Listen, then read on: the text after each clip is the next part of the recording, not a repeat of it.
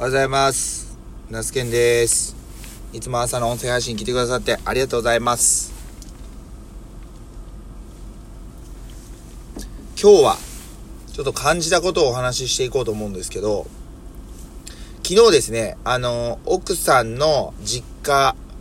ですね、今の住んでいるところからまあ10分15分ぐらいのあの近場にあるんですけども、実家に行って、まあね、お母さんのお誕生日会をね、してきました。お誕生日会といっても、まあ、子供ら全員連れて、えーケーキを買っていくというね、本当にあのーうん、まあ、あのーほぼ手ぶらでね、あの、いつもただ美味しい料理を作ってくださって逆に手ぶらで行ってお腹いっぱいになって帰ってくるっていう感じなんですけども、本当にね、お母さんありがとうございます。あとお誕生日おめでとうございます。と、そこで、まあ、その、僕の、まあ、奥さんと、まあ、そのお母さんですよね。だからまあ、親子が、まあ、い、家のね、話をしてました。で、そこで出た話っていうのが、なんか僕の奥さんの、まあ、親しいというか友人、お友達が、えー家を最近建てて、で、えっ、と、洗面所の横に、まあ、ちょっと洗濯干し、洗濯がね、室内干しできるサンルームをね、作ったっていうことで、で、まあ、あの、最初はね、使い勝手がいいっていうふうに思って、そこにサンルームをね、まあ、配置したんですけども、いざ使ってみると、もちろんまあ、水回りって大体、えー日当たりがあまり良くない、えー家で言うと北側とか西側に配置することが多いんですけど、で、なので、まあ、室内干しとはいえど、ほぼほぼ洗濯物が乾かないっていうことをね、言ってました。まあ夏場とかだったらまだいいかもしれないんですけども、まあ寒い時期の室内っていうこともあって、太陽がしかも当たらないっていうこともあって、ちょっとミスったみたいな感じのやりとりを、あの、してたらしいんですよ。で、その僕の奥さん、ごめんなさいね、話すする音がちょっとね、耳障りな方申し訳ないです。で、まあ今ですね、あの、自分、自宅のその新築の、あの、まあ、あの、なんていうんですか、図面の立ち上げを待っている状況なんですけども、やはりまあそういったサンルームとかを、まあ、作るのではなく、やはりまあその洗濯物は外に干す。で、雨がね、降り込まないように、まあ屋根とか、あのをつけるっていうことは、もちろんいいとは思うんですけど、室内に基本洗濯物を干す場合は、例えばその空調、エアコン、エアコンでもね、洗濯、それこそ洗濯をね、干すのにエネルギーを使っているわけなんで、まあその、プラスでね、なんかそういうのを、まあ、はな奥、あの、要はその、話してて、で、やっぱりそういうサンルームを家の中につく、つけるんじゃなくって、そうやって外に作った方がいいんじゃないかみたいなね、話を自分のお母さんとね、してました。で、その、やっぱりそういう風に話してて、でぜまあその奥さんはなぜそういう話をするかというね、そういう話を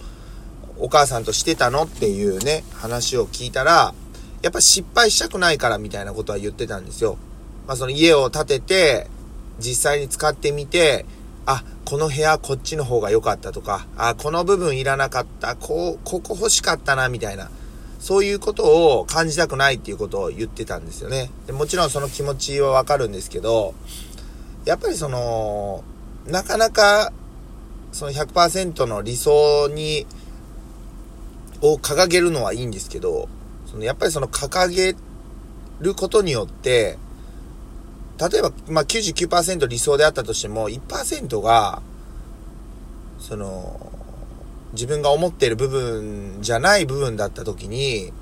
そこの1%に対してすごく劣等感を、こう、劣等感というか、ああ、しとけばよかったみたいな後悔をやっぱ感じるわけですよ。で、たった99%のうちのたった1%見方を変えれば、99%はもう満足してるわけですよ。けど1%の不満があることによって、なんかそのあたかも1%の不満っていうのが、その99%と同じぐらいに感じちゃう部分があって、まあ奥さんと話してて、で、それって僕自身もすごくなんかその感じてる部分で、例えば、本当にあのツイッターとかやってる時とか特になんですけど、やっぱ僕ひまわり畑作ってるじゃないですか。作ってるんです。で、同じね、あの全国にはたくさんひまわり畑を同じ時期に作っている方がいて、やっぱその同時期になると、ひまわりの発信が多くなるんですよ、投稿がね。でけどやっぱ規模とかが全然違うわけですよ。うん。やっぱりその、規模っていう点からしてみてスケールが大きいわけなんで、めちゃくちゃやっぱりかっこよく見えるわけですよね。うん。けど、あの、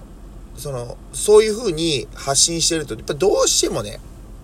比較しちゃうというか、比べちゃうというか。もうね、今でもそこはね、抜けき、抜けきってないというかね、全然ね、治ってもない、治、治るというか、やっぱりね、比べちゃいます。やっぱり例えばですけど、知り合いとかが、えー、すごい取り組みを始めたとかね、えー、お店を始めたとか、なんか自分が思ってたこと、思ってたことっていうか、どんどんこう、具体化して行動していくっていうところを見ると、やっぱすごくね、あ羨ましいな、すごいなっていうふうに思います。うん。それに比べて僕は、みたいな感じ思っちゃうんですよ。うん。だからまあ、この劣等感と言ったらいいのか、やっぱ比べてしまうのはなかなか、その一筋縄ではこんな 治るというか、違う考えになるっていうのは難しいかもしれないんですけど、まあ、やっぱりその奥さんとの話を、まあ、してて、あ普通でいいなっていうふうには思いましたね。だ普通って何ぞやっていうところなんですけど、まあ、その100%をもうやっぱりその望まない、望まないやろうとしない。まあ、これでいいやと、なるようになるというふうに、あの、もうちょっと気楽に考えてもいいんじゃないのかなっていうふうに思いましたね。うん。そもそも家の間取りの話に戻ると、もう住んでもないわけですよ。で、いろいろね、あの、見学とか、まあ行ったり、その工務店さんの方の、の過去のお客さんのね、あの、まあ、あの、話をしてもらったりとか、いろいろした上で、間取りを建てたとしても、どうしてもやっぱ実際建ててみて、住んでみて、その中に入ってみないと、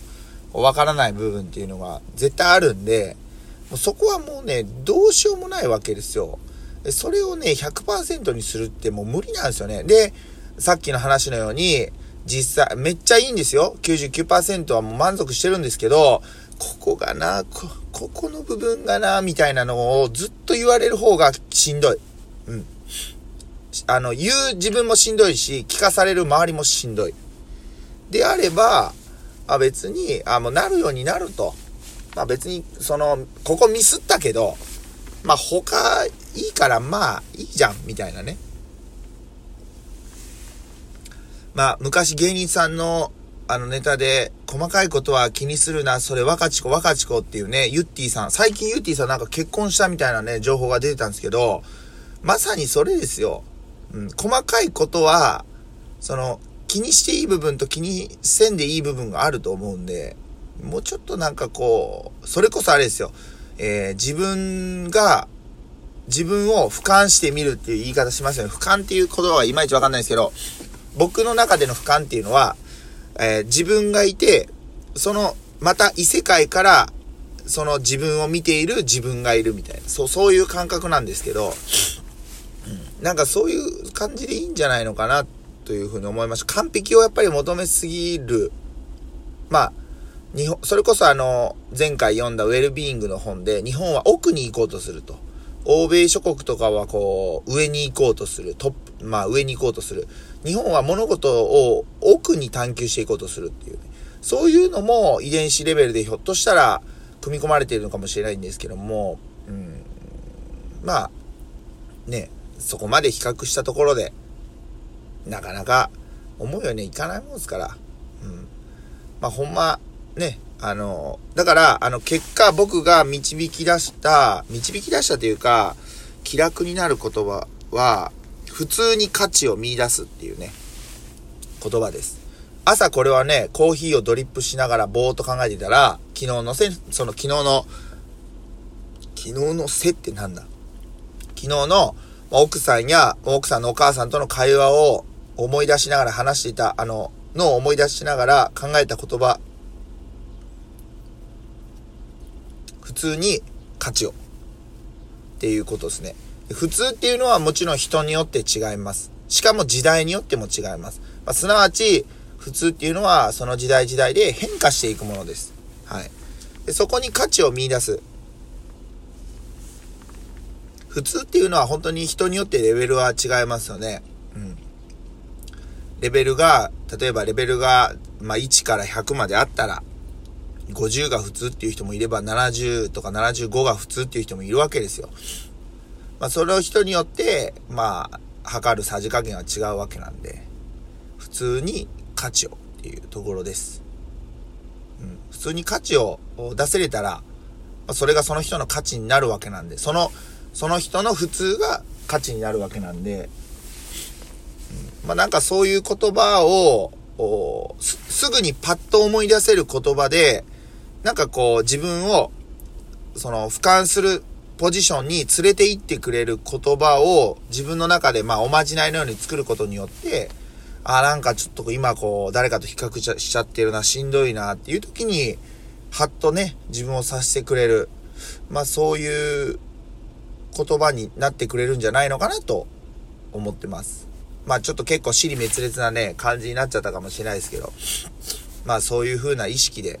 えー、やっていきたいなっていうふうに思います。はい。4月の3日の日曜日朝ですね。はい。時刻、まあ、7時、えー、47分ということで、今日も朝の音声配信をお届けさせていただきました。雨のね、今日は一日、気温がまあ11度ぐらい、ちょっとひ、やっぱり、ちょっとというかかなりひんやりする一日になりそうですけども、まあ午前中だけ作業して、えー、昼からは自宅に帰って、まあ、ゆっくり過ごしたいなというふうに本とか読んでね、思います。はい。では、お仕事の方は気をつけていってらっしゃい。えー、お休みの方はごゆっくり。ということで、以上、ナスケンがお届けしました。ありがとうございました。